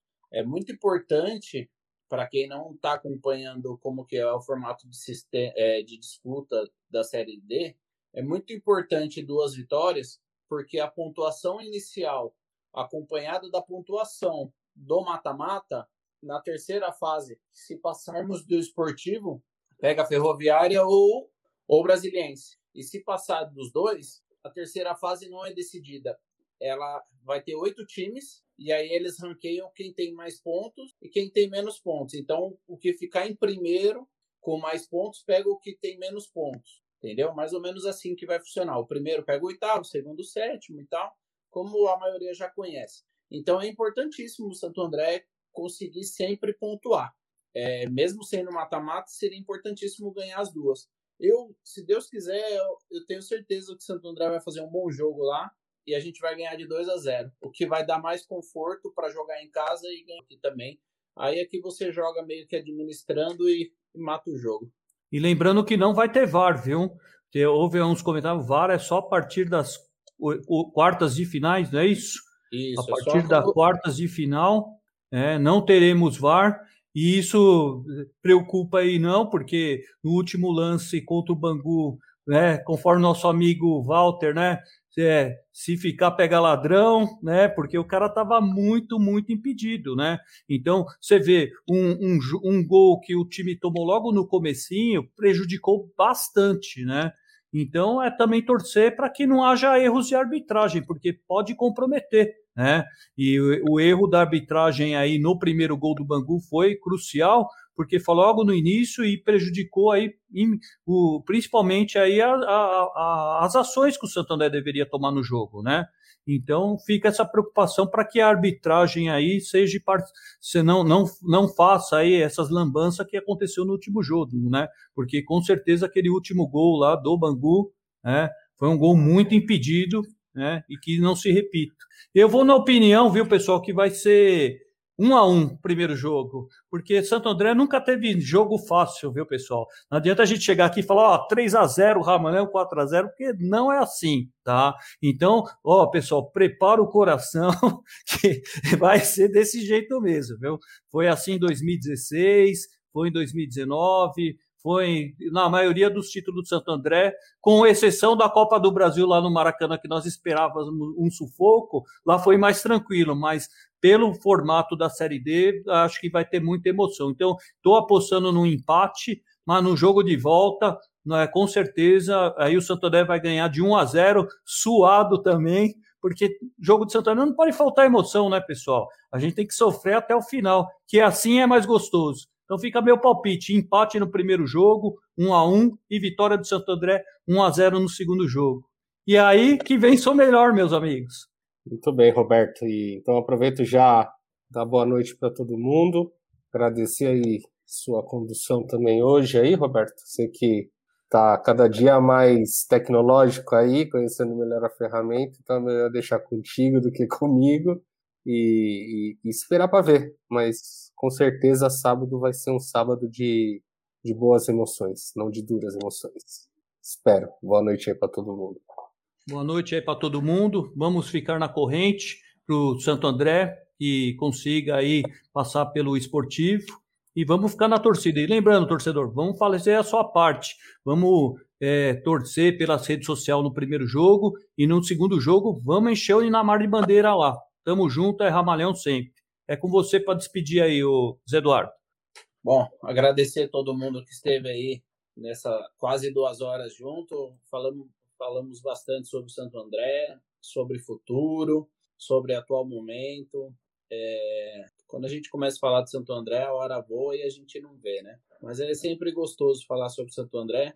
Como eu sempre costumo dizer aqui na live, Santo André é gigante. O dia que tiverem a noção do tamanho e da força do Santo André e colocarem isso em prática, o Santo André vai ser gigante não só no pensamento, mas na ação também. Eu me despeço também de todos aí, desejo uma boa noite a todos. Antes disso, é, eu vou buscar informações com o pessoal das organizadas para a gente tentar fazer alguma coisa no sentido de, de transportar a, a bandeira da galera que não conseguir ir até o Inamar levar. Porque como é o jogo do, de volta, o jogo que vai valer a classificação e, além disso, é o aniversário do nosso Ramalhão, eu acho que a gente tem que fazer um esforcinho e mostrar o tamanho da nossa força também no estádio. Colocar as bandeiras, é, algumas faixas motivacionais para os meninos, é importantíssimo. A, a gente precisa fazer a diferença, mesmo longe, mesmo com a pandemia, precisa fazer a diferença. Mas é durante a semana eu posto na arquibancada, daí a gente manda nos grupos de WhatsApp também, para a gente conseguir pensar de uma forma melhor aí, para que o estádio fique lindo e bonito e dê mais motivação ainda para a galera, para essa rapaziada que merece. Uma boa noite a todos, uma ótima semana e, se Deus quiser, terça-feira que vem a gente vai estar aqui já com uma vitória do Ramalhão, já meio encaixada para a classificação. Demorou, é nóis. Tuas cores nos encantam, em cada lance a torcida